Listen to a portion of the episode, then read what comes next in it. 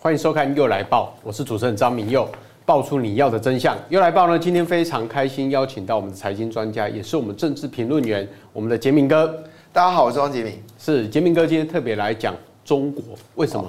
中国这一件事情非常重要，因为我们知道两会在十号的时候来举行，那这个习李体制呢，从习近平跟李克强变成了习近平跟李强。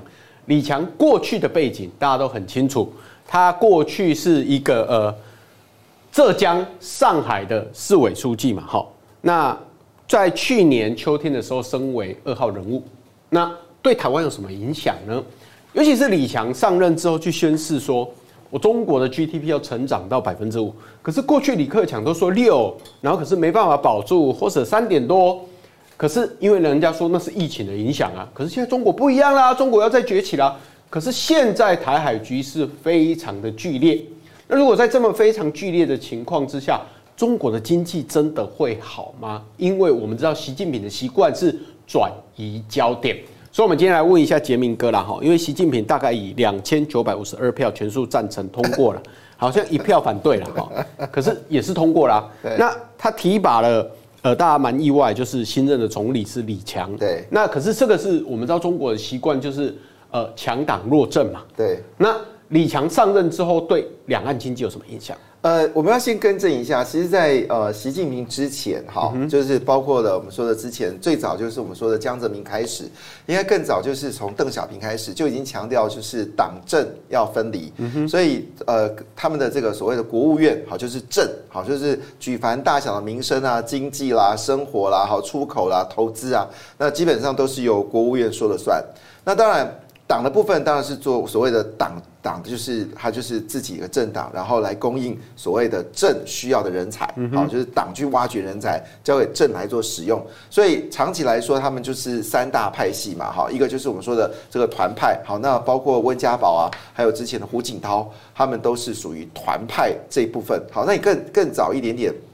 那更早一点点，我们说的这个呃，就是我们早前这些总理很多都是来自于团派。那另外一部分呢，就是我们说的红二代。红二代要分成两个部分哦，一个部分就是呃由军事打天下的，这叫做他们这个是就是我们觉得这呃最最就习近平就是一个最主要的一个领导者嘛，哈。另外一个就是偏向团派的红派，好，就是像江泽民派系，当时有一堆属于比较是呃是虽然是红派，但是他比较。是偏向江泽民的派系，好，称之为江派。所以团派、江派跟红二代，好，这是我们说的。那江派的来源来自于邓小平，就邓小平把把这个权力交给江泽民，因为他做了很多事情，让邓小平觉得非常心安。但是江泽民这个派系呢，在二零一五年的时候谋反，好，当时他透过权贵，那么在二零一五年以股票市场阻击了习近平，那一次让习近平的个性大变，比如说。二零一五年前的时候呢，其实江泽民，江泽民是一个呃不，习近平是一个非常平庸的，他的曾经也被人家称为他只有小学的这个资历。那你当他还没有拿到权力之前，他这个人其实你见到他就是他喜欢坐在旁边傻傻的笑，话也不多，看起来就像一个温学小猫，完全没有任何的这个张牙舞爪。那当然让江泽民觉得说，我可以控制胡锦涛，我一定可以控制你习近平。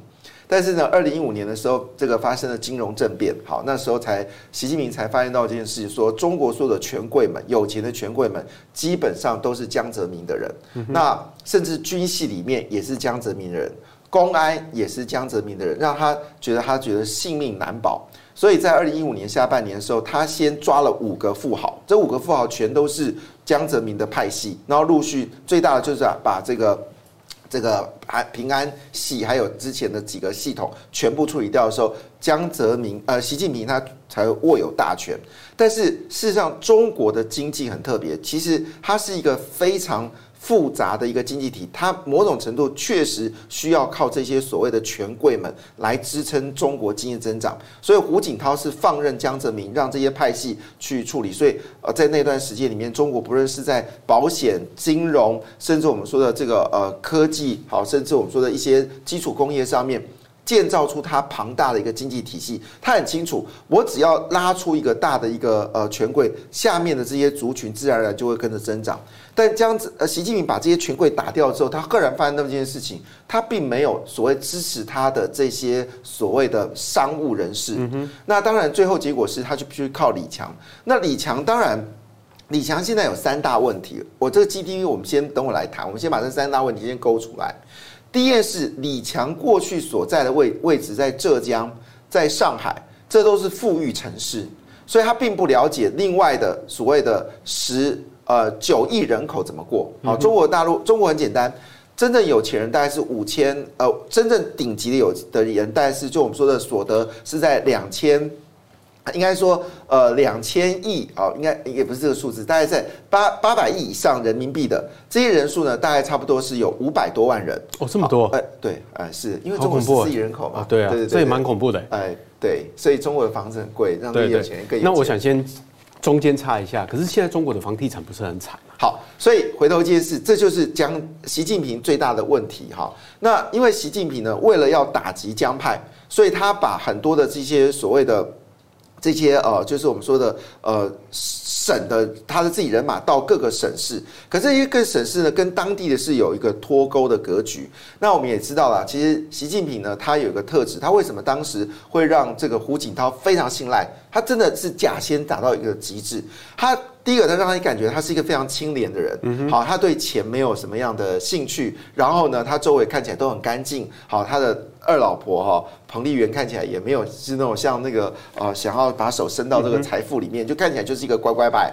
所以那时候呢，胡锦涛就非常信任这个江呃习近平。但是二零一五年，当时打击习近平很大的族群，就是来自于一些房地产的这个族群。好，这些人都是江系时代里面给这个圈地啊什么之类。好了，当你那这当你空降到这些省的时候呢，它第一个，因为每个省它的利润是来自于土地的这个利润嘛，所以它跟当地的这个呃，就是我们说的这个建商或者是会挖地的这些，他们有些呃距离。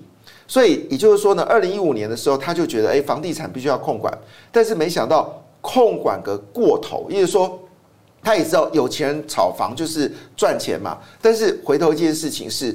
他们遇到一个很大的困境，就是中国发展到这个程度了，它上面这些所谓的这些权贵们，他们消失掉了，但中阶的起来的时候也没有办法做起来，所以当时习近平就在二零一六年做了一个两大政策嘛，哈，其实三大政策，第一政策就是“一带一路”，试图把他的权力扩及到国外，从国外之后来证明他习近平可以作为一方的霸主，是在外交跟军事的扩张。那么这部分现在证明是失败了，因为事实上。这些扶不起阿斗的这些国家，其实说真的，这些国家根本不能成为国家，因为他们根本不知道如何治理。那习近平又用所谓贪污的方式来扶持他政权，那最后是这些国家盖了铁路，但用不到铁路，付不了钱，所以最后这些这些呃费用就回馈到中国，中国现在承担了非常大的一带一路的债务。好，这不是开玩笑，这个里面所潜在的这个伤害，对中国经济未来可能还要继续观察，很可能最后会反噬到中国的经济，因为能扶植“一带一路”主要是来自于上海、北京跟深圳这三个城市赚钱。可是问题是，上海、北京跟深圳，特别是李强把上海搞垮了，那么上海本来是一个盈余的城市，现在变成负数，那深圳更不用说了，深圳呃过度的。轻商加上这些权贵里面消失掉之后，他们没有办法扶起深圳的经济，那北京更不用说了。好，所以他第一个动作叫“一带一路”，这看起来这未来是中国最大的包袱。那么第二个他做的就是我们说的晶片。好，那么这个中国他们其实因为过去的经验法则，就是说我台大、我北大毕业的。我如果走基础工业，好基础的物理化学，我要赚钱赚很难。那我最好的方式是做在消费上面，就是立刻把它消费端。所以华为这么崛起啊，这个呃阿里巴巴这么崛起，就是这些聪明的人，他并不是发展在非常基础的工业，他发展的是所谓的我立刻可以赚大钱。我就是想要赚大钱，我立刻把国国外的这个呃技术拿到中国，我把它变一变就赚很多钱。所以他们基础工业非常的薄弱，他没有连台湾都比不上。所以这个情况下，他做的所谓的呃这个晶片这个事情就变成海市蜃楼，就看起来是风风火火，可它的基础非常的低。其实我每次哦，在因为我常常走路到电台嘛，那我们都看到现在其实沿着台北几个重要马路都有这个都根嘛，那你会发现到每个房子在挖地基都花很多很多时间。好，就是你可能看到半年的时间，甚至十个月都在挖地基，然后盖的时候速度很快，很快。但中国不是，中国是不挖地基直接盖大楼。哦，那很危险。当然，所以你看这个这件事，川普看懂了嘛？拜登也看懂了，因为有很多这些离开中国，因为你他打击江泽民派，其实很多了解中国这些人都到了那个美国，他们很了解中国的弱点。嗯哼。好了，所以打折打三寸嘛，他知道你的基础不够，我直接把你基础拉掉的时候，你什么都没有。对，所以这件事情让习近平想要打的是半导体的春秋大梦，展开中国经济的另外一个复兴，赶上欧洲跟美国在创新的行业。那有人说，有人会说一句话说，没有啊，中国有很多独角兽啊。可是你看之前的独角兽，骑个脚踏车也可以变独角兽。好，这些独角兽它根本没有基础，它只是中国十四亿人口让这些产业突然之间觉得我有十亿人口消费市场，我突然可以变大公司，但他们真的所谓创新的 DNA 是没有的。好，那么第三个就是我们说的雄安，雄安嘛，雄安现在是变笑话，就雄安，因为习近平想要在雄安建立一个所谓新城市、智慧城市的点模，但是现在看起来失败，所以这些连环倒的过程当中，人家说只要是习近平有牵扯到的东西都会失败。好，那我们就说，因为这三大基础不建立，所以中国要达到五 percent 的 GDP 很难。那我们知道当时。这个呃，就是我们说回到邓小平，邓小平实在很清楚知道说，中国不跟世界争霸，中国慢慢的做三件事情。我们我们举个简单的例子，大家知道为什么这事情有多严重哦？你还记得在这个呃一九九九九年代那个时候，那时候呢，因为这个在南欧好发生的战乱，那么打掉了一个这个。呃，这个中美国的逆中战机，那那时候那个逆中战机的东西呢，到南斯拉夫那边，对对，那这个美国美国就直接一颗生大弹嘛，把整个大使馆打掉。对，你知道那一次其实上海很多大学生是出来抗议美帝美帝美帝，可是当时江泽民很清楚知道这件事情，这事情不能扩大，对，因为他要进入 WTO，对对对，他要靠美国，因为去打到中国大使馆啊，对。他他决定要把这个事情降温，所以当时的江泽民非常低调。果不其然，克林顿给他大礼了。克林顿给他两个大礼，一个大礼就是最惠国待遇，美中国生产东西卖到美国通通免税。这件事是很糟，后来造成了台商大量的流进中国，因为台湾到卖到美国，除了科技产品之外，全都要课税，但美国中国完全不课税，所以我们基础工业。基础产业、传产全部移到，包括连当时的王永庆都说非到中国不可。好，你可以知道影响力很大。第二件事情就让他加入 WTO。那以中国当时还是一个计划经济的角度来说，进入 WTO。它确实有它的一些呃难度，可是你知道进入 WTO 让中国在国际贸易它可以这就可以开始舞台，对，所以宾士车也要到中国投资，日本的 Toyota 也要到中国投资，那么全世界大型工业全部往中国投资。那你知道这件事情说中国要盖一部车子很难，但是有这些人来帮忙，他马上得到技术。那不论是低阶汽车、高阶汽车，他有这个技术，所以也就是说当时的江泽民就非常低调。可是你看这次气球的事件，哎，中国很。凶啊，嗯，中国很凶啊。可是你知道吗？这件事中国凶，让拜登必须他捡到武器，因为拜登在打中国，其实他有点打的就是想打又不敢打。对不起，这个气球让拜登很吓。你看二月呃三月二号，就是又对二十八家企业好做的所谓黑名单。嗯，四月份还有哦。哦，四月还有一还有还有这个不是提前了，是四月份还有。这次会在金融上面直接做管控，也就是说，它的绵密的打下来之后。中国赫然发现到，这件事，这些北清北清交的学生，他们在基础工业里面根本没有办法很快速的去把这些呃基础的物理跟化学给处理掉，所以他很难从基础打起。这所以也就是说，现在中国的三大方向嘛，第一个，为什么李强要装得这么乖巧？因为习近平太多狠话了，他乖巧，他说我在上海有七万外资，我跟外资很清楚，没有说外资要离开，事实上外资正在离开。嗯哼，好，那没有外资的投资，那你本土靠本土可以吗？事实上，他们连本土的投资，像以去年来说，就差了三百多亿美金，就是说他们本土的企业在中国投资金额大概三百多亿美金，但是他们到国外投资金额是六百多亿美金，就差了三百亿，那这也很现实啊。有一家广州的这个本土企业就说一句话嘛，他在广州的订单只看到明天，但他在越南订单看到明年。嗯哼，你说走不走？现在中国的大型企业百分之九十，包括小米在内，对不起都要走了。对，OPPO、小米这些都要离开中国。你不离开中国，你没有未来。对，好了，你没有投资，一架马车就结束了。好，第二个，第二架马车就是房地产。房地产经过这一波这个下跌，加上人民对于中习近平的一个不不呃不相信，他们宁愿把钱存起来，也不买房地产。所以我们说，在去年啊，像他们拍了很多画面，说很多人都出来。这个消费啊，哈，但是最新的数字显示，这一季下来，就是他们开放的这一季下来，中国的储蓄还在增加，就是说中国人、哦，所以他们就不消费了，消费嘛。对，好，等下杰明哥，我们来问最后一趴的问题啦，哈。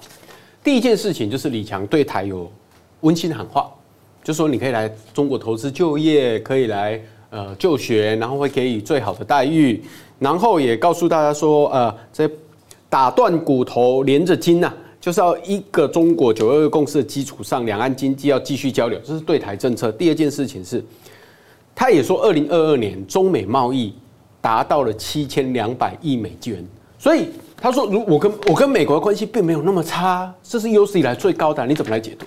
这七千多亿数字我也蛮讶讶异，因为我们所得到的数字大概是降到了剩下五千多亿哦，所以我还是要我还是要确认这七千多亿它是怎么来计算的哈、嗯。呃，当然。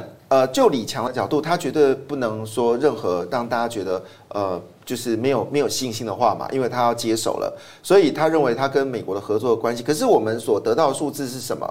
以目前为止，包括他们的呃三大城、三大港口。都是空柜。我上次看到一个笑话，我噗嗤笑了出来。你知道第一件事情啊，原本你在这个盐田啊，就是深圳的最大的港口啊，你坐这个货运车哦，哎，薪水不少哦，一个月薪水有一万五到一万八千块。哦，这么高？呃，是因为你拉货车嘛，你一拉不是只有拉到。广州啊，你可能会拉到四川啊，你会拉到很多地方。对对对，所以他的货车的薪水不低哦，一个月薪水是有一万八哦。这有点像我们当时在八零年代开货车的人，对，呃，赚的很多。那真的赚很多。现在七千有找，真的、哦、差这么多啊，很多。而且呢，你七千为什么七千有找呢？是你你必须自己降自己薪水找到工作。所以现在在广州、在深呃在深圳、在上海，很多以前是这个港口的货运司机，现在都找不到工作。哦，真的、啊，大概少掉了三分之二的工作机会，很可怕。七千块，那你知道拿着七千块干什么？你知道吗？是拉空的货柜在路上跑跑走。哈，他要假造一个一个假象，就是还在跑，还在跑，但是那个柜根本是空的，就没有东西的，没有东西了。那你去东莞。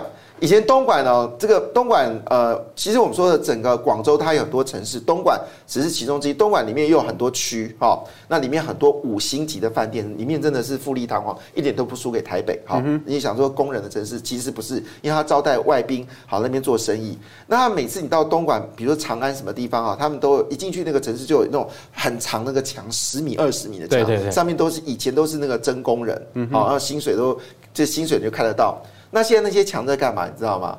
都是工厂要卖掉，然后要转让，然后，所以你这样已经喊出来说，一个小时的工资四十几块已经出来了。嗯哼。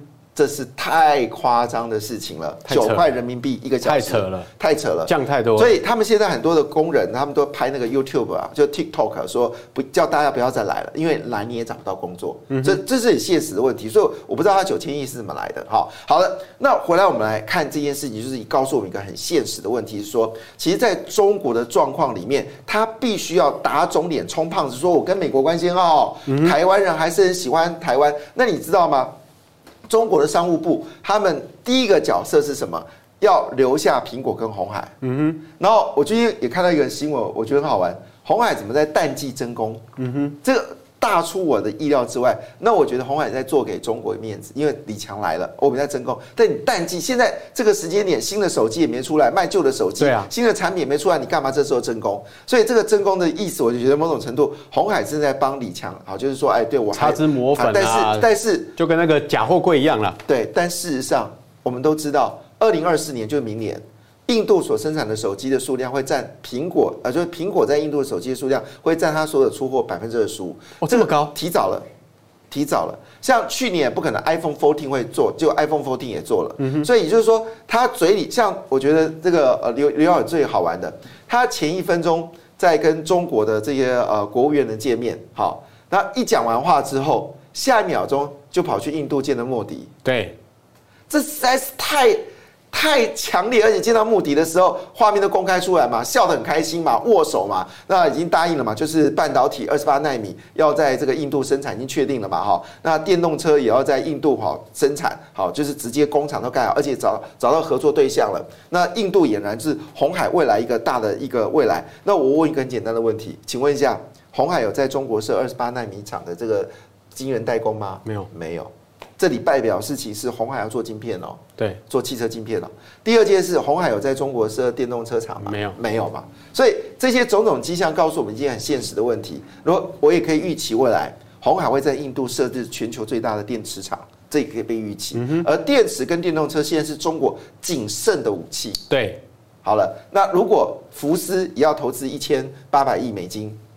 好了，那我们就说，全球其实虽然他们前面的速度没有比中国快，但当水到渠成之后，后各国的速度增长速度会非常的快速。那这个情况下，对于中国来说，它真的已经不知道它哪些产业还有竞争力。而且事实上呢，郭台铭，我必须说郭台铭，虽然好，我们把郭台铭分两种，一个是要选总统的郭台铭哦，好，那个是可以去耻笑他，一个从商的，对，好，一个是他从商，你知道吗？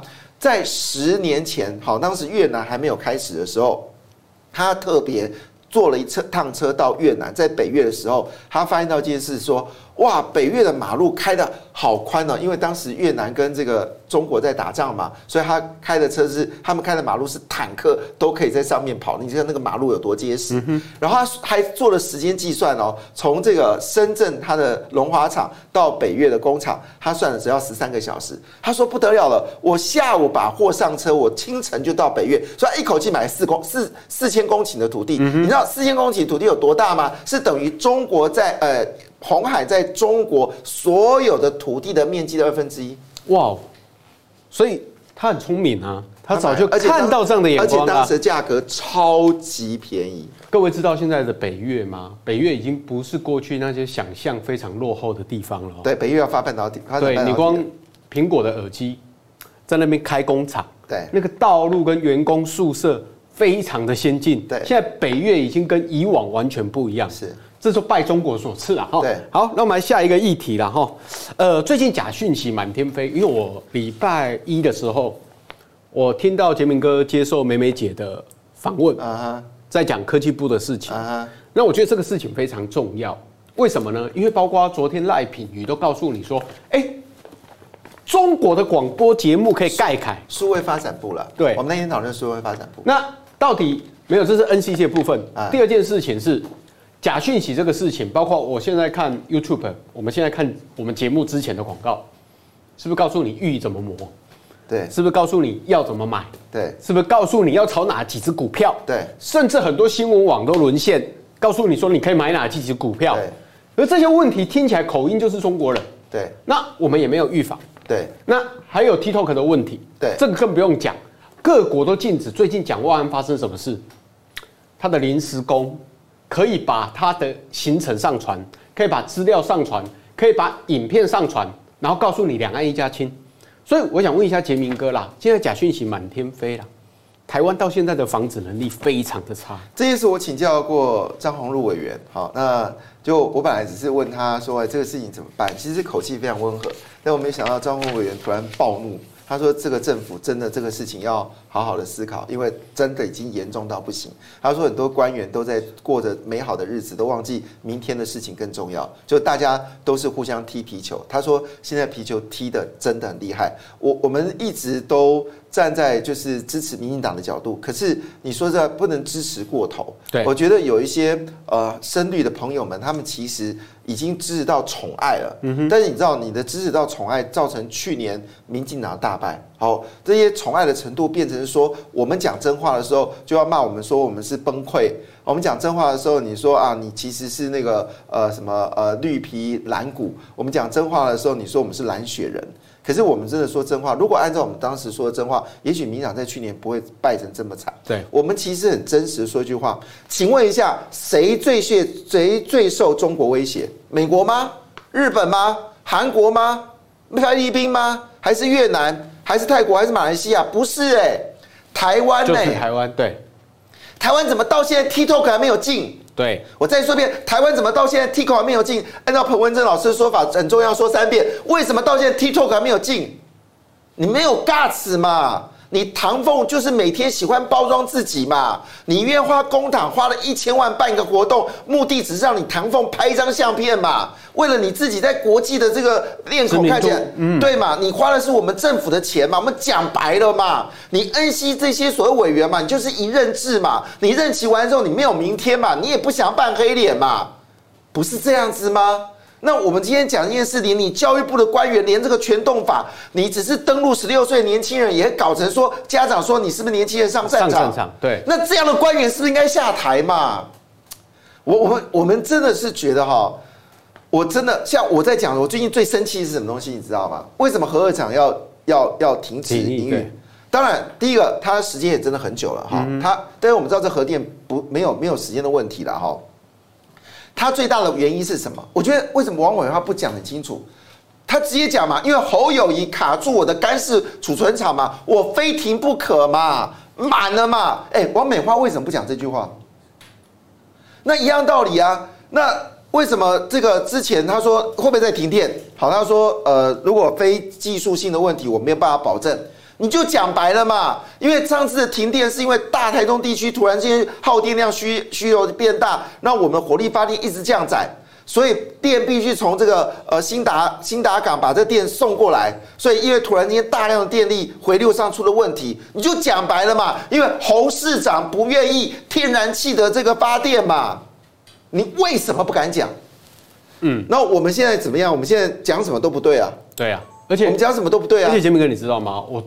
最近对国防部也很有意见的哈，当然我们听听得出来说，呃，这个邱国正哦，邱国正该下台了啦，很强硬。可是我要讲的是说，为什么我们的兵到中国去，是中国的媒体告诉我们，我们自己的反应是什么？国防部发四点声明，全世界都不知道发四点声明，然后在国防部的发言人的网站，在讲国际妇女节，讲这个什么圆周率，讲这些有的没的。可是这个问题是国家啊。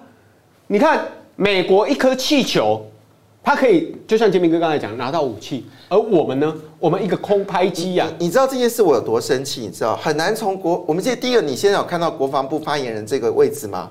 没有，很少，没有了。嗯，没有了。其实国防部是有发言人的哦。我知道。对哦，不论是阿扁时代，或者是这个马英九时代，他们只要国防部有事情的时候，都是由国防部发言人来来发布讯息。虽然不论最后被打得怎么样，但是他们至少有一个缓冲。你不会是国防部长第一个时间去面对问题，至少有个发言人来处理，这第一点。第二点，你就说那个上兵是叛逃嘛？对，连叛逃这两个字都不敢讲，还要我们帮他讲，你就直接说明一句话：这位上兵进来回回到国内，直接是用叛逃来处罚，你回不回来是你家的事情。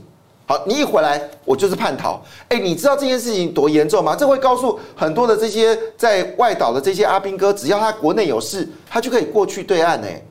那你觉得军心会受到影响？会，而且虽然没有说他只是一个催兵啊，就是我们说主菜的催兵。可是于北辰也说一句话，哎，他可知道每个地方用多少餐饭呐？对，啊，哪个地方要一封送餐呐？哎，不要小看催兵，催兵搞不好得到的资讯不比我们少啊。我们国防部连说这个上兵就是叛逃回来没有，但是回来没有军法处置，这很奇怪啊。你知道国防部长说现在没有军法处置，就像杰明哥讲了，为什么不说他叛逃？他只告诉说：“哦，时间到，我们就发布通气。那通气的原则是什么？国防部没有对外讲清楚啊。所以我，我我要讲的是说，我讲这一趴是因为我觉得假讯息的事情。因为我那一天听这个呃杰明哥跟跟美美姐那个早上美美新闻猛一胖的时候，在讲数位发展部，我觉得那真的太……我们成立这个部门主要的目的就要像美国一样，我就进 TikTok，可是台湾不是啊。”我们现在还要用我们自己的短影音去反扑，你看红卫星网现在有短影音嘛？对，为什么？因为要去反扑啊！这些假讯息太多了。可是我们的政府的作为在哪里啊？对啊，我就在讲，其实最后还讲这个事情。我其实我跟他讲假讯息啊，我们要分假讯息分两种层面了哈。第一种假讯息呢，就是呃，它就是一个目的性嘛哈。但是如果你的抵抗力很强的话呢，就像我们如果常常运动啊哈，感冒我们都不会受到影响。对对。但问题是，很快就完，我们我们的身体很虚啊，好，因为有一个国民党在那个地方嘛。你知道我我今天觉得最好笑的事情是什么事情呢？就是。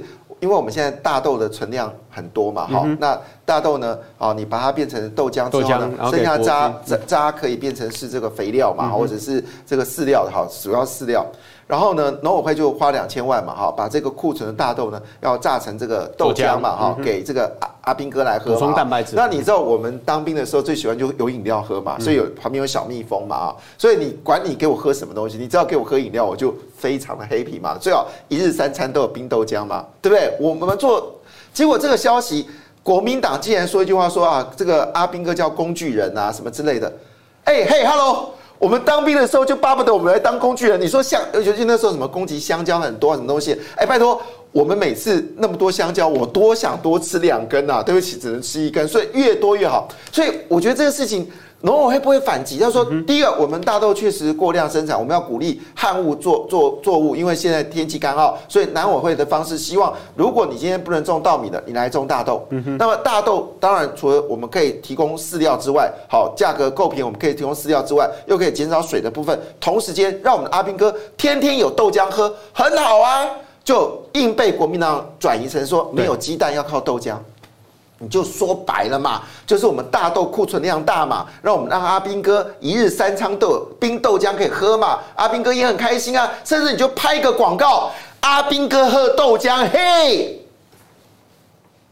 我觉得你知道，我就雷心瓜，你知道吗？不是因为这个事情哦，我觉得也不是今天才发生呐。你看这一阵子，呃，小英总统执政，我我我回去当上兵好了哈，我就拍一个广告喝豆浆广告可以吗？对，你看二零一八年的败选，那到二零二零年的败选，各位去思考一件事情：这些讯息，我们的政府反应是什么？那后来成立数位发展部，唐凤无非是除了 App 之外，而作战，包括防疫作战，到假讯息作战。可是每个人都告诉我叫言论自由，我不知道什么叫言论自由。他已经签字用立民主来签字我们的言论自由，可是我们的讯息呢是假的，我们的人民不知道讯息。那这是对的吗？所以我们现在状况是假讯息是一回事，但我们抵抗力很弱。对，所以假讯息就深入人心。你知道现在年轻人哦，我是不知道我们现在在在座这些年轻人是怎么？而且很多年轻人都听中国歌，哎，对啊，他们点歌都点中国歌，对对对，他们不再点台湾歌，非常励志啊。嗯，对啊，他们真的点中国歌哦。为什么？因为天天听 talk 听 talk 都是听中国歌啊。对啊，什么你你大壮啊这些的，你你真的很难想象，就是说我们这个时代，好到我们的就是三十到四十岁到。三十岁以下，其实已经形成了弱呃认知很大的差异性。那你说 TikTok 不进，那你要会这句话说，我们跟中国那么远的，我们都要进 TikTok 了。台湾跟中国那么近，讲完的东西还可以上 TikTok，你不是告诉全世界吗？其实我们虽然是抗中，但我们抗中是假的。所以这个讯这个资讯，我希望我们今天的讨论那个数位发展不能够看到了哈，因为这个对台湾来说非常重要。好，我们来讲一下台湾的政治，然后我们可以看到赖清德呢，现在组织陆战的哈，他最近也宴请非常多的派系，包括昨天也宴请了正国会。那陈欧珀也出来讲说，正国会全力挺赖清德。那之前永延会也跟赖清德这边结合了，那更不用说新潮流，原本赖清德就是新潮流，可现在独缺英系哈。那希望赶快盼这个派系能够整合，然后组成最强团队。那这个团队核心呢，成员能够助攻中央串联地方，因为我们知道赖总统今天就去领表了，赖副总统，赖副总统啊，未来赖总统，他今天去领表了，四月十二号就公布了，如果没有意外的话，就没有初选，因为没有人登记嘛。那现在民进党定为一尊了，你怎么来看呢？哈，这个赖清德在四月十二号之前这一条路会不会平平顺？因为你可能浮上台面的人基本上。没有人，就举个例子，可能大家之前怀疑陈建仁，我我曾经跟阿扁总统闲聊啊，然后他就跟我说，其实蔡英文没有放弃要陈建仁，可是我我听到另外一个声音，我觉得比较实际点，他说如果要陈建仁去选总统的话，那么不可能让行政院当去行政院长，因为你刚刚当行政院长就要宣布选总统，这是说不过去的啊、嗯。那也不会有郑文灿，因为你让郑文灿当副行政院长，就是告诉你，你乖乖做好副行政院长，你就不要去选总统。所以蔡英文基本上跟赖清德没有心结，好，这个是非常清的，没有心结。有心结的是 赖英文旁边那些，蔡英文自己也说一句话：哪来英系？我都不知道英系在什么地方。好，那当然。这个呃，蔡英文自己当然要去面对这些人是不是拿着他的招牌到处去啊、张牙舞爪，这是我们另外一回事。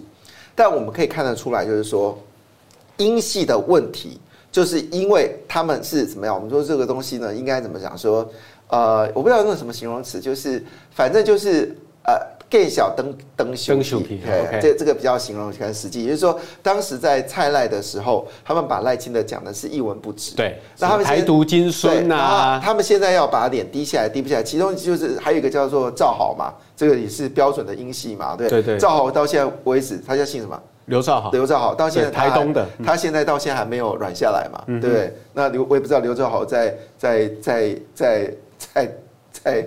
英英系里面的角色是什么？因为我看陈明文跟蔡宇现在都已经改变方向了嘛。蔡宇本来就人就很好嘛，他当时当然巩固领导中心，加他爸爸的关系，当然他可能对蔡英文比较多一点点。可是蔡宇这个人本来就个性就是很，因为他其实跟蔡英文关系真的也很好啦。那蔡宇不是问题。那陈明文老了，他能干嘛？哦，他。现在就是这这个样子，所以也就是阴性还有一些人就是自己还在自以为阴性。好，那像在板桥有位立法委员，第一次赖清德到新北市的时候，所有人都到齐了，就他老哥一个人缺席。那现在看苗头不对，又开始那边巴结，因为很怕这次的立委会被这个何伯文，他是我蛮佩服的。对，很怕何伯文会处理掉，又开始。那我我很好奇，到底他跟他的那位呃婚外情的助理现在关系如何？好，对，我讲话很直接啊，因为是要这样是。呃，搞我们 搞搞我们兄弟的时候，我就超级不爽。我曾经在节目上面直接讲一句话：搞好明年我真的是跑去板桥去。我支持，我只放看板就好了，我不动作，我看板看就好了，对不对？就是要你，就是就是要你。不行啊，要初选啊！你是五月就五月就准备。民进党的，我可以自己选举，老子不缺钱，就是要搞你这个人，这个不是太过分了。那你理论上面来说，我认为这个英系这些人如果不。赶快早点表态，他会是民进党最恶质的一群人，他们没有未来。因为蔡英文到年底就呃到明年五月就结束了，他结束之后他也说句他不会再管政治，以蔡英文个性他也不会再管政治了。你英系是没有任何空间的。嗯哼，这时候你要做的事情是立刻要站出来拱，呃，不要让民进党巩固领导中心呐，对啊，定为一尊嘛。对啊，人家这个选战就是赢者全拿，我跟你讲，谁拿到总统，这个就是我们我我讲个笑话。搞不好，你国民党如果真的赢了，那个移民的人数会大幅增加。对啊，因为赖清，因为侯友谊的个性我们也都知道嘛，他是以前就是做警察出身的嘛。当陈水扁是呃是他老板的时候，他就很绿嘛。当这个朱立伦是他老板的时候，他就很蓝嘛。那我问这件事情，那如果呃遇到了中共打台湾呢，他会不会很红？我觉得这是有可能的。所以回头一件事情是说。今天英系要学会一件事情，你没有好盯了，世代就是要交替。你现在要做的事情就是第一个要站出来。当正国会在邀约的时候，不要说啊，我没被邀约，我没被邀约。哎，你讲这种话，其实一点对你自己一点帮助都没有，让人家也是笑破碗，说啊，你在台东你，你你你，人家会约你，自然会约你，不要那边什么说这些风凉话，晒太啦。对对，当然我也要给我的好姐妹呃好妹妹哈陈亭妃一个建议，好。放下台南的恩怨，好，还是要出来支持赖清德。台南好是这个台南市，好，这个就是地方市，好，但是国家是国家的事情啊，不要正国会见面，停飞不出现这个。不不不，其实我觉得停飞他最近跟他妹妹哦态度都还蛮明显的，所以到我还蛮放心的。对对，就是就是。站出来嘛！我我跟他们都是好朋友啦。对啊，对啊，对啊。说这个事情就是要站出来，连林佳龙都已经站出来，林佳龙是想选总统，都已经站出来了。那我觉得这个政国会就是大家一一致性来支持了。对，好，那我们接下来最后一个议题来讨论一下国民党了哈。现在算真的没。等一下那个停飞那边剪掉好了。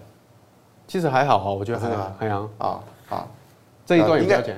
啊，没关系，真的不要紧。没有，因为我们是顾在情谊上面。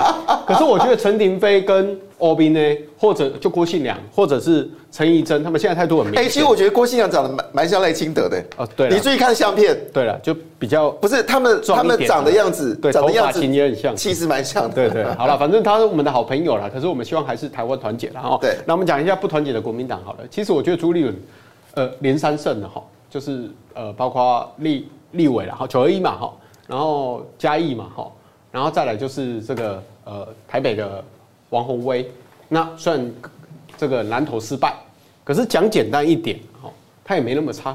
可是最近大家都在讨论说，朱立伦在说无私无我，好像就是要给侯友谊有一个上车的机会。可是侯友谊好像不领情。侯友谊不领情啊，是因为他很怕再中到朱立伦的计，因为他真的不知道朱立伦，他又会像，因为为什么我知道侯友宜现在其实，我跟你说有这个人哦，你说他记不记仇？这个人仇记得很厉害，好不好？他是有仇必报，但是他会表面上冷冷的跟你笑，哎，但私底下就跟你说一句话，说你给我注意哈。那已经很多人浮上台面嘛，都被警告过了嘛，哈。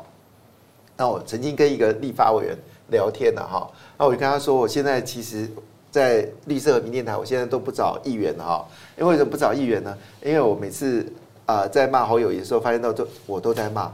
然后旁边那个议员都不敢讲话，没有，因为地方建设款，我告诉各位，我我帮乃瑜选上之后，我才知道这件事。对，现在地方建设款是这样，新北市是这样，就是说，比如我们叫做地方建设建议款，对，啊，比如说今天好好围墙要拆迁，哎，对，那比如说一百五十万，不好意思，议员是建议而已哦，对，以前是直接给你说你去做，可是现在是。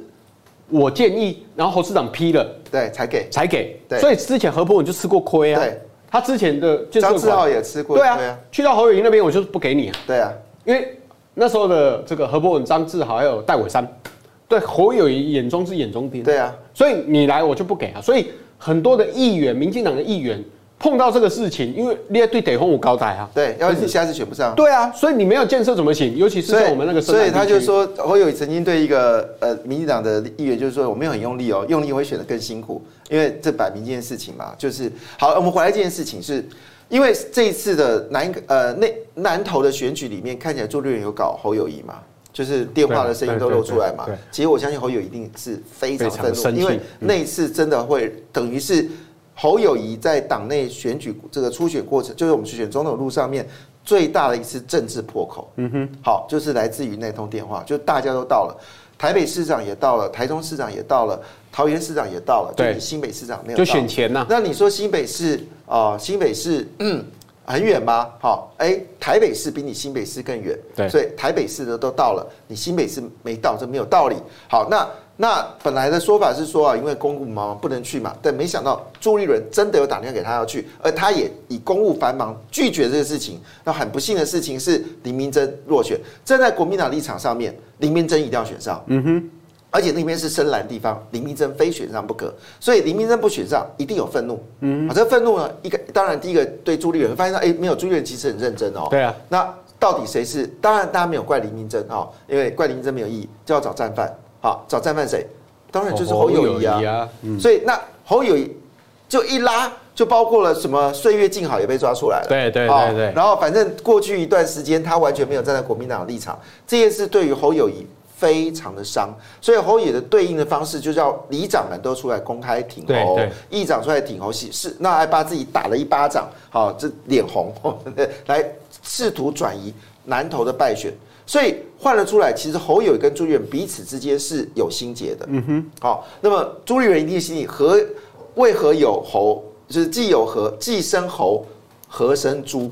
对哈，这之前是既生韩，何生朱嘛？哈，好，那现在是既生侯，何生朱嘛？朱立伦心里你也很很很很怨恨啊！当时你已经是被马英九当做赖皮狗打了，我把你救过来到新北市当副市长，你现在竟然对我朱立伦一点都不尊重。这种人就是标准的警察个性嘛，谁做老板，我就听谁的，对嘛？啊，等到我做警政署长的时候，我谁都不听嘛，对，我就弄你嘛，对啊。所以回头一件事情说，当然对侯友来说，因为他的个性上面就有缺陷，所以当然就怀疑朱立伦嘛。那朱立伦是之前跟侯友之间有这个恩怨嘛，所以朱立伦其实要小心翼翼嘛。那朱立伦他的方向就是要选总统嘛。那现在重点在这个地方，朱立伦也说好了，南投这事情结束了，现在民调看起来。侯友宜还是没有掉很多。对啊，男一啊，还是掉一点点的。对，还是没有掉很多嘛。嗯、至少某种呃，某说某些的这个呃的这个民调里面，还是跟跟赖清德还是可有一搏嘛。那朱立伦的民调不但没有升嘛，反而是降嘛。好，别人降，他降更多嘛。对对，他有降没有降更多，有降。所以朱立伦在目前为止应该初步到目前为止应该是死了心了。哈，那死了心的话呢，那当然就希望赶快侯友宜表态嘛。但问题是侯友谊现在表态，他怎么表态？嗯哼，这个有点困难。对，而且你知道，因为他还是新北市长。而且朱立伦是透过秘书长去跟他谈，为什么不是朱立伦你跟他谈呢？嗯哼，侯友谊希望事情是朱立伦就是开着他的这个民国民党的这个呃大门，对，呃，应该是说朱立伦就是带着党务高层，然后呢就三部黑色车哦开往了新北市，然后呢请记者来拍朱立伦跟侯友宜的这个画面，然后朱立伦直接说一句话说。希望侯友宜在市政之余，好慎重的考虑来选国民党的四。那我们基本上没有初选，好，只要你一点头，国民党就立刻呃征召你来选总统。他侯友宜想要是这个事情吗？我觉得很困难的哈，因为我告诉各位一件事情，何伯文他讲过一个故事哈，你知道侯友谊跟朱立伦的心结到什么程度吗？就是他们是同一天生日哦，对，真的、啊。然后朱立伦呢庆生他没来，他说他行程。对，那时候的侯友侯友谊呢是副市长，朱立伦直接把蛋糕买到议会啊，去请侯友谊来庆生啊。那议员非常反弹说：“哎，你为什么你们家私人的事情要到议会来？议会是民意的神圣殿堂啊，为什么你为了要帮他庆生，特别买蛋糕来堵他？嗯，所以你可以知道他们两个心结到现在有多深呢？哇，那。杰明跟大家讲一个重点了，侯宇的个性缺陷就是在这里。对，他不是嫉恶如仇，他嫉妒心。对，所以到目前为止，我看不出来他有什么会当选的迹象。我老实说，因为深蓝对他也不满。我我是希望侯，那当然，呃，这个我也请教过民进党立法委员，因为我们这个电台在电台上班有一个好处就是可以访问很多人。他就说一句话说哦。呃，他也讲了啦，哈，他说到时候这些深蓝的人还是可能会含泪投票了，哈，所以侯友宜还是有一定的势力，哈，我们还是不能小觑他。可是我内心深处，我希望侯，那我就说，那侯友宜对经济也不熟啊，对军事也不熟，对两岸军对外交也不熟啊，国防外交，你知道这个这个国会国会议员这立法委员怎么说吗？他说不会啊，比如说假如说杰明哥你现在是侯友人嘛，你要问国际经济。就找我出去讲就好了。好，比如说你你是对外交比较有能耐嘛，那外交就找你出去讲就好了。啊，你对军事部分，国民党一堆军事专家讲到军事，找军事出来讲啊。那我说到时候辩论他讲不出来啊。他说当时他高雄市政府的时候，那个韩国语也也是讲不出什么东西，一样选上啊。我 我听起来，哎，这也有道理哦。到时候侯友宜直接说军事的部分我们交给军事专家，可是。重点来了，就像我们刚才讲的，何博文觉得这个学校需要改建，他在议会也质询，侯友宜也答应了。好嘞，这个钱送到了侯友那边，侯友不批这个学校不能改建，一样道理。今天我们经济给他任何的意见，对不起，最后决定权是总统哦。请问一下，那我的建议是对还是错？你侯友可以做决定吗？嗯哼。所以国民党现在是一个很矛盾哈，他们都很喜欢接找接线生来当总统候选，所以。我认为啦，国民党哈最会计算，这样很坏。对，没有真的啊，最会计算还是朱立伦啊，最最最后逼不得已侯也不行，他来嘛。最后朱立伦是精算师嘛。好了，今天我们当然讨论非常的多了，因为我们今天时间很难得，因为请到洁民哥讲的非常精彩，包括对从中国的关系到民进党到假讯息到现在谈的国国民党，所以我们知道杰明哥的专业在哪里哈，是非常专业的评论员。好，我们下礼拜再会，拜拜，拜。